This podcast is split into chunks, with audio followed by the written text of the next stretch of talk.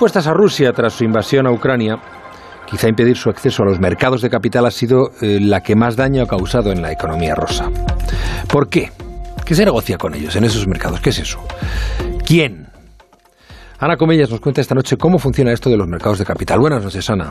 Buenas noches, Juanra.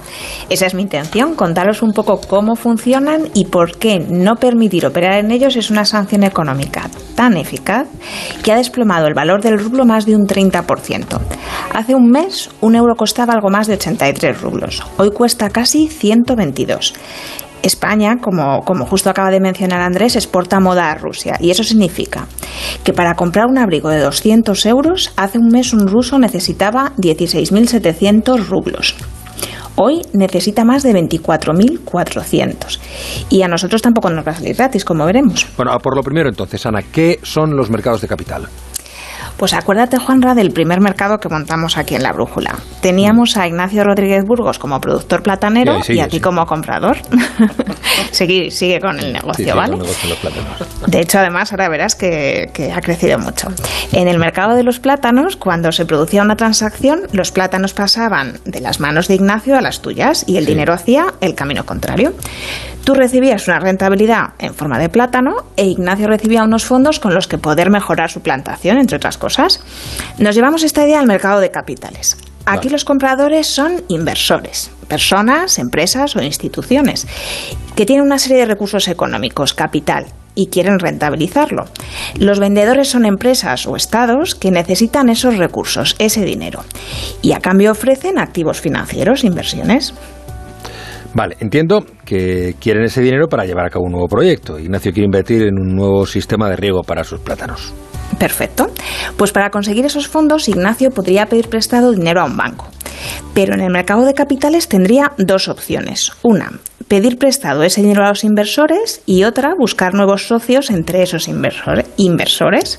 Pongamos que Ignacio, que espero que nos esté escuchando, porque es un magnate platanero y necesita una inversión de 2 millones de euros para su nuevo sistema de riego.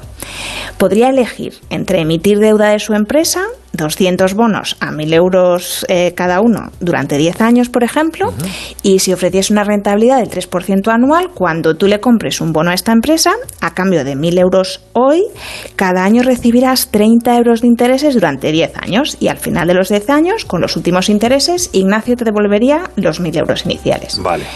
Esto es lo que se llama renta fija y es un activo eh, financiero para el comprador, que en realidad es un acreedor de la empresa, y un pasivo financiero, una deuda para la empresa que los emite. Vale, ahí lo tenemos claro. Renta fija, puesto a una empresa que me paga intereses. Eh, y cuando se habla de renta variable, pues estos son otros activos que también se negocian en el mercado de capitales, pero el concepto es muy diferente. Tenemos a Ignacio y su inversión de 2 millones de euros.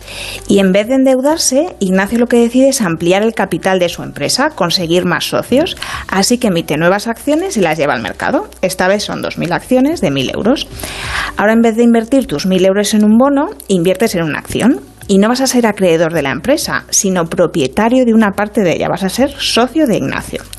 Y como socio, como accionista, no vas a recibir unos intereses pactados, sino que podrás recibir una parte de los beneficios de la empresa. Mm. Si la Junta de Accionistas decide repartir beneficios, pues recibirás los dividendos correspondientes y su importe va a ser variable, lógicamente, según vayan los plátanos en el mercado. Vale, renta variable. Soy propietario de la empresa. ¿Y qué pasa si quiero recuperar mi inversión? ¿Le devuelvo a Ignacio su bono, su acción y le pido mi dinero?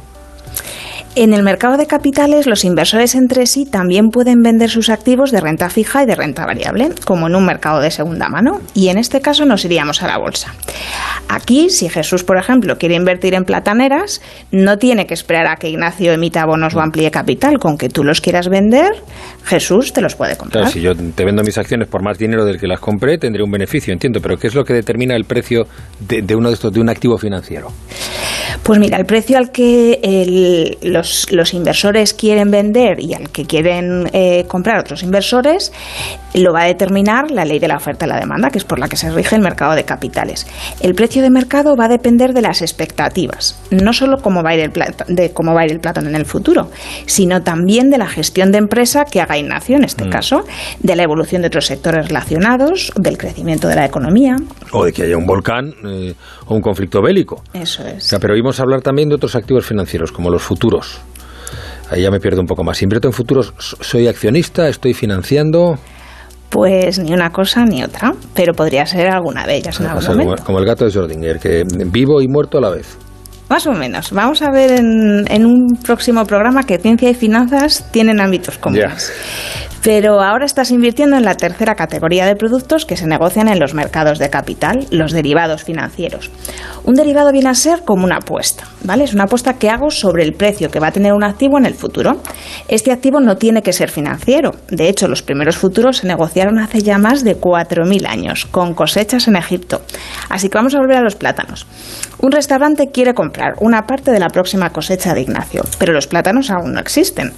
Aún así, ellos firman un contrato en el que pactan una fecha de entrega de los plátanos y un precio. Vaya, pero eh, no sé, eso es apostar, porque y en esa fecha, si los plátanos son más baratos, ya ha perdido dinero. Si los plátanos son más baratos, Ignacio gana porque de no tener el contrato de futuro los vendería más baratos en el mercado en ese momento y el cliente pierde porque los habría comprado más baratos a otro proveedor si lo, si lo hubiese hecho en el futuro. Pero los dos, sin embargo, se han garantizado la venta por un lado y el suministro por otro. Los futuros nos indican qué tendencia cree el mercado que tendrá el precio de un activo. Ahora mismo los, los futuros sobre el gas natural, en un ejemplo que es de actualidad real, pues nos hablan de que compradores y vendedores creen que el precio subirá. Están pactando precios por encima del habitual eh, para primavera. Se pueden negociar futuros sobre materias primas, como esto del gas, mm. eh, sobre acciones, índices bursátiles como el IBEX, tipos de interés, divisas. Todos buscan asegurar un precio, sabiendo que cuando llegue la fecha de liquidar el contrato podrán ganar o perder. invertir a futuros es apostar un poco, jugártela con, con datos. Ya, bien. Vale, pero yo te digo, ahora mirando a lo que pasa hoy, ¿qué ocurre si, si no dejo que los bancos rusos operen en el mercado de capitales europeo? Y vamos a la almendra de la historia. Venga, pues imagina que un banco ruso es inversor en este mercado, en el mercado europeo. Tiene acciones de una empresa europea o bonos, deuda pública, por ejemplo, de un Estado. Como estos valores se negocian aquí en Europa, ese banco en su día compró euros para poder comprar esos valores. Si ahora no puede acceder al mercado y no los puede vender, tampoco va a recibir de vuelta los euros de, la venta, eh, ni se los va a poder llevar, lógicamente, esos euros a Rusia. Y sin euros no va a poder comprar, importar otros bienes europeos, eh, como componentes o tecnología. y entiendo que esta es la parte que no nos sale gratis en Europa. Igual que no pueden vender sus activos, Rusia tampoco puede comprar activos y no invierten en empresas europeas. Y las empresas europeas que exportan a Rusia dejan de vender, pierden parte de su facturación. Claro, tan importante es que, que no tengan euros.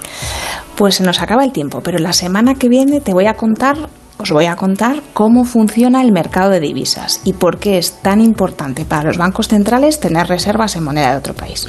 Pues aquí te espero. Gracias, Ana Comellas. Gracias, Juan Lucas. Feliz fin de semana. Igualmente.